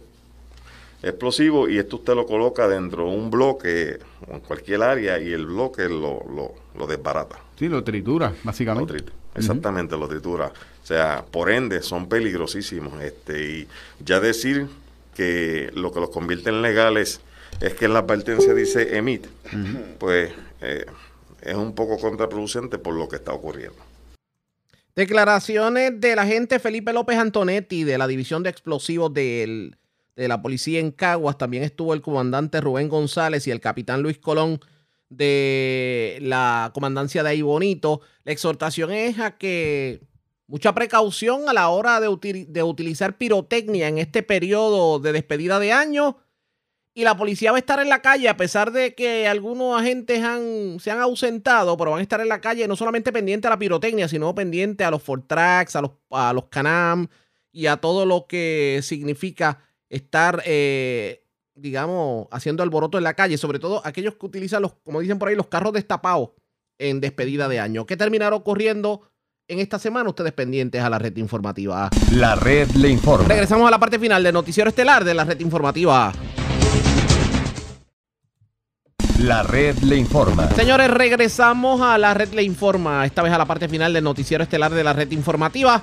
Gracias por compartir con nosotros. Los planes navideños de miles de estadounidenses se han visto truncados debido a la avalancha de contagios por COVID. Esta y otras informaciones de Estados Unidos y Latinoamérica pues son ampliadas en esta, a esta hora de la tarde. Vamos precisamente a la voz de América. Son yo Conde Atap y John Burnett los que nos resumen precisamente lo más importante acontecido en el ámbito nacional e internacional. En medio de un tsunami de nuevas infecciones por COVID-19 y a medida que la variante Omicron continúa propagándose a una velocidad exponencial, las aerolíneas estadounidenses se vieron obligadas a cancelar más de mil vuelos durante el fin de semana de Navidad, afectando a los viajeros que se disponían a viajar para reunirse con sus amigos y familias. Las tripulaciones aéreas, lejos de ser exentas a los contagios, han sido duramente golpeadas por la variante Omicron, imposibilitando su labor y obligando a la cancelación de más de mil vuelos. Hoy se espera que por cuarto día consecutivo continúen los retrasos y las cancelaciones en el país, mientras millones de estadounidenses intentan viajar en estas fechas señaladas, marcadas por los festejos de fin de año. Tal y como advirtieron las autoridades sanitarias en las últimas semanas, las vacaciones de Navidad, una época donde los viajes incrementan considerablemente, coincidieron con una rápida propagación de la altamente contagiosa variante Omicron, y es que desde principios de diciembre la curva de contagiados registra una tendencia ascendente sin precedentes en muchas partes del país. En tanto, las aerolíneas no pueden asegurar cuándo cesarán los inconvenientes y volverán a la normalidad. La variante Omicron no ha afectado solamente a los desplazamientos, sino que desde el Instituto de Finanzas Internacionales esperan una desaceleración en la economía estadounidense y temen que los efectos podrían incrementar la ya presente inflación. En otra información, el mayor telescopio espacial jamás lanzado al espacio y bautizado como James Webb continúa su trayectoria hacia el destino final a más de un millón de kilómetros de la Tierra, desde donde observará las estrellas y galaxias y será la principal herramienta para la búsqueda de vida extraterrestre. Este viaje comenzó en la plataforma de lanzamiento ubicada en la Guayana francesa y terminará en un punto del sistema solar equivalente a cuatro veces la distancia entre la Tierra y la Luna y tardará más de un mes en llegar allí y por lo menos tomará otros cinco meses para acoplarse y empezar a enviar datos a la Tierra sobre lugares lejanos del espacio y el tiempo. Según Thomas Surberchen, jefe de la misión científica de la NASA, este nuevo observatorio es un increíble regalo navideño. Por su parte, el presidente de los Estados Unidos, Joe Biden, se refirió a este hecho en su cuenta de Twitter y dijo textualmente, felicitaciones a la NASA y a todos los que hicieron posible este lanzamiento del telescopio James Webb. Webb es un brillante ejemplo del poder de lo que podemos lograr cuando soñamos en grande. Siempre hemos sabido que este proyecto sería un esfuerzo arriesgado, pero un riesgo conlleva a grandes recompensas, aseguró el mandatario estadounidense. Este telescopio que costó más de 10 mil millones de dólares es el resultado del esfuerzo y trabajo conjunto durante más de 20 años de los gobiernos de Estados Unidos, Canadá y la Agencia Espacial Europea. Por su parte, el administrador de la NASA, Bill Nelson, se refirió a él como una máquina del tiempo que nos ayudará a tener una mejor comprensión de nuestro universo y nuestro lugar en él. El nombre del telescopio espacial es un homenaje a James Edwin Webb, quien fue administrador de la NASA en la década de los 60, una época que marcó un punto muy importante para la humanidad cuando, entre otros logros, el hombre llegó a la Luna por primera vez. Hoy, 27 de diciembre, continuaremos con nuestros especiales de fin de año con un tema que afecta directamente a nuestra región. Acá los dejo con nuestro especial Cambio Climático, Impacto en la Sobrevivencia Regional. Saludos desde la voz de América en Washington, D.C. Gracias por su sintonía. Soy Yoconda Tapia y este es otro de nuestros especiales de fin de año. En este programa que titulamos Impacto del Cambio Climático en la Sobrevivencia Regional, junto a John F. Burnett tendremos mucho gusto en abordar un tema de gran preocupación. Hola John, ¿cómo estás? Hola Yoconda, muy bien. Es un gusto compartir este programa contigo, sobre todo porque este tema ha estado en vigencia con mucha fuerza en las últimas semanas. A finales de octubre se realizó en Glasgow, Escocia, la cumbre del medio ambiente y el encuentro de líderes mundiales marcó la pauta de la importancia de esta crisis climática. Judith Martín Rodríguez siguió esta cita mundial donde se habló del desafío que representa el cambio climático para el planeta Tierra y se planteó la creciente preocupación de sus habitantes y la inquietud de científicos, activistas y miembros de la sociedad civil. Este es el reporte que hoy nos entrega. El cambio climático ha sido uno de los grandes protagonistas de este año en materia de desafíos globales y es que líderes de todo el mundo coinciden en el daño en ocasiones irreversible que el ser humano está causando en un planeta cada vez más castigado por múltiples factores como el uso indiscriminado de combustibles fósiles para obtener energía, la deforestación masiva o en palabras del secretario general de las Naciones Unidas Antonio Guterres por tratar a la naturaleza como si fuera un retrete. Y además recordó el largo camino que tienen por delante. Recientes anuncios de acción climática pueden dar la impresión de que estamos en camino de cambiar las cosas. Sin embargo, esto es una ilusión. Ante este sombrío e inquietante escenario, mandatarios de todo el mundo, líderes de la sociedad civil y activistas medioambientales se dieron cita en la Conferencia de las Naciones Unidas sobre el Cambio Climático, celebrada en Glasgow, conocida como COP26, con el objetivo de definir nuevas metas globales ante la emergencia climática. Según declaró Guterres, la prioridad principal debe ser limitar el crecimiento de las temperaturas globales a 1,5 grados centígrados por encima de los niveles preindustriales, ya que los científicos advierten sobrepasar este umbral incrementaría enormemente el riesgo de que se desaten desastres y catástrofes todavía más fatídicos. Cabe recordar que la temperatura del planeta ya ha incrementado en 1,1 grados. Por su parte, sorprendió el acuerdo entre Estados Unidos y China, los dos principales emisores de dióxido de carbono del planeta y que conjuntamente prometieron sumar e incrementar sus esfuerzos para reducir las emisiones hasta 2030. Durante su intervención en la cumbre, el presidente estadounidense Joe Biden habló de sus ambiciones para esta nueva década. Cuando pienso en la crisis climática, pienso en nuevos trabajos. Acarreará una inversión histórica en energías limpias para hacer frente a la crisis climática. Para 2030 reduciremos las emisiones de gases de efecto invernadero en más de una tonelada y además los consumidores ahorrarán dinero en sus facturas de energía. Siguiendo esta sintonía y como broche final a un encuentro histórico, representantes de casi 200 países firmaron el Pacto Climático de Glasgow, una resolución destinada a intensificar los esfuerzos para combatir el cambio climático. Sin embargo, este pacto, que prometía ser radical y pionero, acabó relajando el tono de sus promesas y exigencias por objetivos menos determinantes. Numerosos delegados lamentaron esta alteración de última hora y expresaron su decepción por la falta de ambiciones en la resolución final. Mientras tanto, líderes activistas contra el cambio climático se mostraron muy críticos con la efectividad de la COP26, como fue el caso de la activista medioambiental sueca Greta Thunberg, que calificó este encuentro como un fracaso al asegurar que fue pura palabrería. Hubo algunos avances, pero debemos recordar que la crisis climática es cuestión de tiempo y mientras sigamos haciendo pequeños y pequeños avances, significa que estamos perdiendo, estamos perdiendo tiempo en el que podríamos haber tomado medidas medidas reales.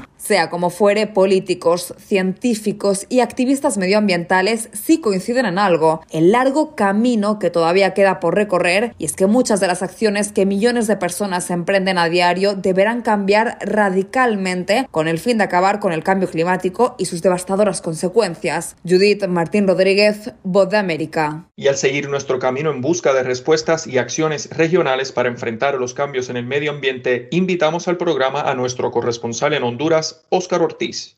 Los efectos del cambio climático se sienten cada día más en Honduras y se van acelerando en los sectores más vulnerables del país con los cambios en la temperatura que llevan a sequías, provocan inundaciones y obligan a desplazamientos forzados, principalmente en el corredor seco ubicado en la zona sur de Honduras, que es uno de los más afectados y que agravan los efectos negativos. En este contexto se ha considerado hacer hincapié en la realidad que hoy vive Honduras y para esto se han adoptado medidas de adaptación y mitigación al cambio climático como una de las muchas soluciones. Y precisamente esta adaptación pasa por lo que se denomina como comunidades resilientes al cambio climático. El director adjunto del Programa Mundial de Alimentos, el PMA en Honduras, Eteniel Abandé, asegura que las afectaciones por el cambio climático afectan entre el 70 y 80% las zonas productoras, principalmente de granos como maíz y frijol. Van a resistir mejor y más que todo aún si hay una afectación, van a recuperarse mucho más rápido. Y tenemos muy buenos ejemplos ahora de comunidades que fueron afectadas por ETA y IOTA, pero que se recuperaron en entre dos, tres, cinco meses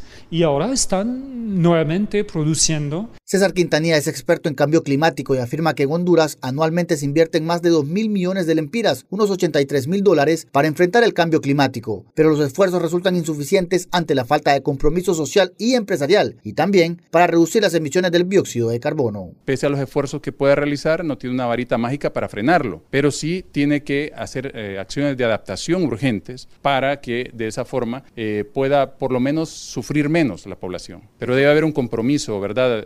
Individual, gubernamental, empresarial. Adalberto Araujo, con más de 15 años dedicados a la agricultura, poco a poco ha ido diversificando su producción para sobrevivir y cambió a cultivos de maíz, frijol y hortalizas debido a los impactos ambientales. Ahorita aquí el que tiene agua cosecha, pero el que no tiene agua no, siembra porque no. Mujer ahorita la gente no ha sembrado maíz ni frijol porque no ha llovido. Solo donde, donde hay agua. Frijoles, maíz y verduras, repollo, zanahoria. Organizaciones que representan a los productores como la Vía Campesina, a través del director Rafael Alegría, señalan que en los últimos 12 años el impacto de la producción agrícola ha sido nefasto, debido a las sequías e inundaciones, agudizando la inseguridad alimentaria y esto lleva al campesino a migrar. Una especie de hambruna general. Si ya lo anunció la FAO también, Naciones Unidas, eh, el sistema de integración, que el 45% de la población está viviendo inseguridad alimentaria y extrema pobreza, lo ha confirmado el COEP. Nosotros le hemos venido diciendo que es trágica la situación, pero no se hace absolutamente nada. En al menos tres departamentos de Honduras, comunidades productoras se han adaptado a los efectos del cambio climático y es precisamente el contar con las herramientas adecuadas para su aplicación. En Honduras, la mitigación y adaptación ante los efectos climáticos serán claves para hacer frente al problema, señalan los expertos, ya que esto podrá reducir a futuro las migraciones de personas ante la falta de empleo. Oscar Ortiz, Voz de América, Honduras.